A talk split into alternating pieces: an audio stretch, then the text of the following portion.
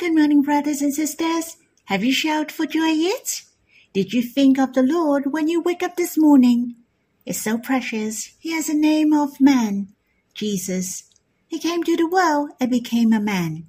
He has another name called Emmanuel, which means God is with men. This name has clearly shown his heart that God loved to be with men. He desires to be with men closely to eternity. In order for this love dream to be accomplished, he suffered on the cross to save us from sin. So we are eligible to be with God. And what stuns us even more, not only he was with man just thirty years and more, he chose to be a man forever, who has no regrets for his decision and this decision has stunned heaven and earth. I believe it has stunned our hearts, and this can comfort our hearts most and give us warmth. Shall we sing a hymn? Let us meditate and worship the precious truth of the Lord who became a man for us. Shall we sing in songs of love? Song 130 Emmanuel, God is forever man. Lord, you did know you would suffer much on the earth. Lord, you did know you'd be nailed on the cross. My glorious Lord, you never had a single doubt. For love you longed to be a man for forever. Oh, my dear Lord, it's so precious you have come for a man that deeply comforts my heart. You take away all my fears and distance. Oh Lord, now and forever you dwell in my heart. For ere a man, you make me know my own value and my precious position in your heart. Oh Lord, you came, it shook the heavens and the and the angels are forever amazed. Oh my dear Lord, it's so precious you have come. You have decided to commit yourself forever. Such fervent love comforts my heart and gives me warmth. May I enjoy your presence now and forever. Emmanuel, you're worthy of my love forever. I believe there are lots of sentences in these hymns that have touched your heart. You can respond to the Lord and give thanks to Him one by one, and commit your heart to Him. There are a few which have moved me when I sang this hymn. For example, the Lord never had a single doubt, and He takes away all my fears and distance. And it talked about He has decided to commit Himself forever. It is so precious we can express our thanksgiving about these one by one. You can have the interaction of love with Him. And I'd like to share where I was touched. In the second stanza, you have decided to commit yourself forever. The Lord has manifested that He is determined to become a man.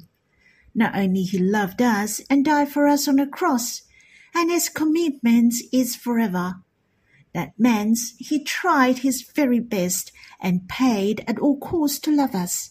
And this is what we call he commit himself. And he poured out all his boundless to us. It is so precious, isn't it? We are worthy for God to devote himself with his past, present, and his future to love us and embrace us. I really feel that it is so warm and I'm valuable in His sight. Should we sing this hymn again? And after that, we will respond and worship the Lord. Lord, you did know you would suffer much on the earth. Lord, you did know you'd be nailed on the cross. My glorious Lord, you never had a single doubt. For love you longed to be a man forever. Oh, my dear Lord, it's so precious you have come. For a man that deeply comforts my heart. You take away all my fears and distance. Oh Lord, now and forever you dwell in my heart. For a man, you make me know my own value and my precious position in your heart. O Lord, you came, it shook the heavens and the earth, and the angels are forever amazed. Oh my dear Lord, it's so precious you have come.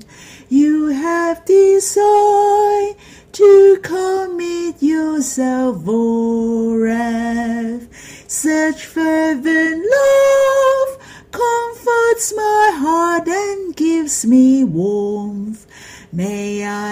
enjoy your presence now and forever. Emmanuel, you're worthy of my love forever. Lord, thank you that you know you had to suffer much, but this had not stopped you to make this decision. You became a man for us forever, and you never had a single doubt. Thank you for making this decision for us. It's so precious that you have warmed our heart and taken away our fears and distance. You are so approachable. O oh Lord, you became a man forever. This has proved that you love us forever. You are willing to devote yourself for us forever. You pour out your boundless. Lord, thank you. You made us compatible with you. You have shown us our values are so high. Thank you that you dwell in our hearts. We no longer separate from you. O oh Lord, you're worthy for us to love you forever. Brothers and sisters, there should be some lyrics in the hymn that touched your heart. I hope you can have some time to worship if you're touched, to meet the Lord face to face. Let's stop the recording first you can read the Bible after you worshiping. May the Lord bless you. Brothers and sisters, we'll read in Song of Solomon, chapter 7, verse 6. Let us read the verse first. How beautiful and present you are, O loved one, with all your delights.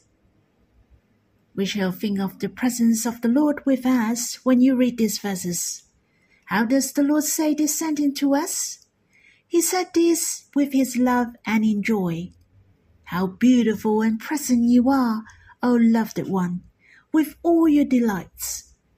Firstly, my heart was drawn by the word, O loved one, for there are many forms of address given by the beloved to the darling. Love, bride, sister, dove, here it is his loved one. Seems some of the names are not quite personal, but loved one can be interpreted as you are whom I loved. We are his love. You can see these words appear later. It's so precious. I had a good time in meditating this sentence. You and I are his purpose of love from the very beginning. We are his first love and his love from the very beginning. How precious! I can say we appear in the depth of his heart wherever he exists. There is no adjunction needed. In fact, we are his. God is love. You see, our appearance are not by chance. We exist for him. His heart is reserved for us. We his love from the beginning to everlasting. Truly, we are his first love and his love forever. You can quiet yourself to enjoy. It's so wonderful. We're his love from the beginning. Brothers and sisters, let us enter into the love from the beginning to everlasting. The compliment of the beloved to the darling. In Song of Solomon, chapter 7, verse 6 said, How beautiful and present you are, O loved one, with all your delights simply speaking, is superb. How charming you are! The word how has the meaning of so beautiful that cannot be described. It's very, very beautiful, but it doesn't mean that you will like it. Hence, presence is added as well. I think of what the letters to Hebrews mention, and without faith it is impossible to please God. Every believer of the Lord is beautiful, but what pleases God most is our faith. It's so treasurable that we are more glorious as we are making progress. Our faith captivates the heart of the Lord more, and we please the Lord more. Not only the Lord delights in us, and He is not the only one who admires us. Hear it mentioned in delights in a Darby version. Well, love is blind. Our glories and beauties are recognized by others well. I guess all the angels and those who live forever and ever will be stunned and amazed when they see us. They will be glad and rejoice over us.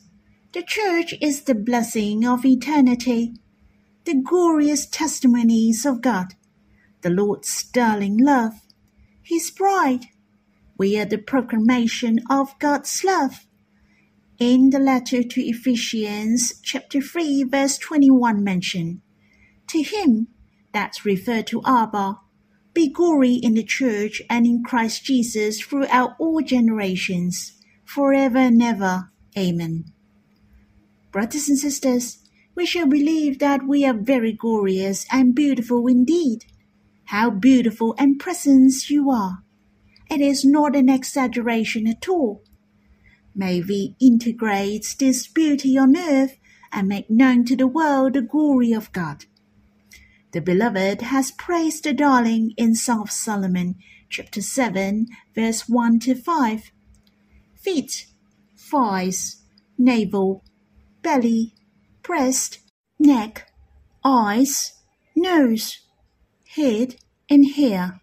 So there are ten parts altogether.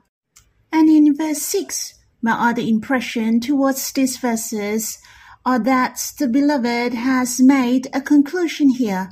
The conclusion is we are very beautiful. We are stunning. As I have mentioned before, the beloved praised the darling four times. This is the fourth time, and I have compared some of the differences or the similarities between these four complements. For example, the first and the third times of the beloved's complements were four body parts. There were three similar, and only one was different. Do you remember which body part appeared the first time but not on the third time? Which part appears the third time but is absent at the first time? You can leave your answer in the comments to me. On the other hand, among the fourth complements, the first complements start with cheeks, but eyes were the first at the second and the third complements. The eyes of faith are the highlights. Her eyes are more beautiful, for she focused on her beloved more. The intensity of her gazing at the beloved is increased to the extent that the beloved asks the darling to turn away her eyes from him. For the beloved is overwhelmed by the gazing of the darling. His ironic expression is the contrast of how the eyes of the darling captivates the Lord's heart. And the fourth complement is very special, for it is the complement of the lower body parts and starts from the bottom to the top. Speaking of the inner beauty of the darling, the glory and the beauty of the darling are not just a pretty face. Her beauty is practical. Thus, it is not only for admiration and worthlessness. It's so good that not only the Lord appreciates us, that we are the new creation. We have integrated as a new creation, and what's more is the practical faith. Brothers and sisters, we shall live as the Lord's darling. Not just we have the identities of the darling, but we shall live as his darling through our enjoyment and experiences. Hence, this is the most valuable. It is good for you to compare these four compliments if you have time. I believe you may be inspired. I would like to compare the fourth compliments with chapter 5. Do you remember what chapter 5 is about? It is about the darlings searching for the beloved. And later on, she declared the four strengths and the good points of the beloved. It is from the head to the legs. To think of it one by one and praise it one by one. But the darling has done the conclusion first prior to her compliments to the ten body parts of her beloved in chapter 5 verse 10. She said, My beloved is radiant and ruddy, distinguished among ten thousand. It is just a good comparison with this verse with chapter 7 verse 6. The beloved has finished the ten body parts of the darling, and then he make the conclusion. O oh, my loved one, compared with my beloved. How beautiful and present you are means we are superb, and that is the comparison of distinguished among ten thousand. My heart was very touched that the Lord is so responsive to us. We love the Lord, and when we praise Him, He is not impervious to us. He loves us deeply, and He will praise us. Our love will never surpass His love to us. Our love with the Lord is everlasting. The more we discover the glory and beauty of the Lord, the more we know His love to us, the more we will respond to Him. And the Lord will give His feedback of love. And it is the interflow and building up of love between us and the Lord. Our love with the Lord is forever new. On the other hand, the beloved and the darling have the equivalent admiration with each other. It is the glorification that speaking of we and the Lord correspond to each other, the deepest attraction of each other. The Lord is our true beloved. We are his darling love indeed. The same, you can compare the ten compliments of the beloved with the ten compliments of the darling if you have time. I guess you will have new inspirations and enjoyments. Lastly, what I'd like to share is in the wedding of the Israelites. They have the speech of Song of Solomon. It has a remarkable effect for the marriage life of the Israelites as well as the bride and the bridegroom. It's the great inspiration and guidance for them, how they're going to get along and live as a couple. I really treasure that we have the Song of Solomon in the Bible. We can understand the heart of God through this book. In fact, the Lord has loved all of us with the beloved's love since ages ago. Yet I'm gracious that God gave me the Song of Solomon, so I know how to live a life of the couple. I have learned to appreciate and praise from the Song of Solomon and speak the words of love more to have patience with each other, to accept the growth of each other. I'm not saying that I'm doing good enough, but the Song of Solomon is a great help for my growth, and I'm making progress. No wonder the Israelites value the Song of Solomon because they have the speech of Song of Solomon in the wedding. Definitely, it is a great help to the newly married couple, but it is also a good reminder for the couple who married for a long time, for it will bring back the sweet memories to think of their commitments and promise which they have made for each other, that their love is consolidate and refresh, or it will be sublimate continuously.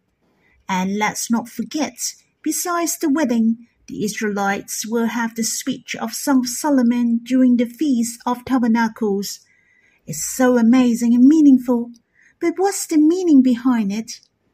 How about you are the one who shares with us? You can leave your sharing in the comments. Let us give thanks to God Give us the Song of Solomon. I hope you can draw near to God personally if you have time to enjoy these precious moments. May the Lord bless you.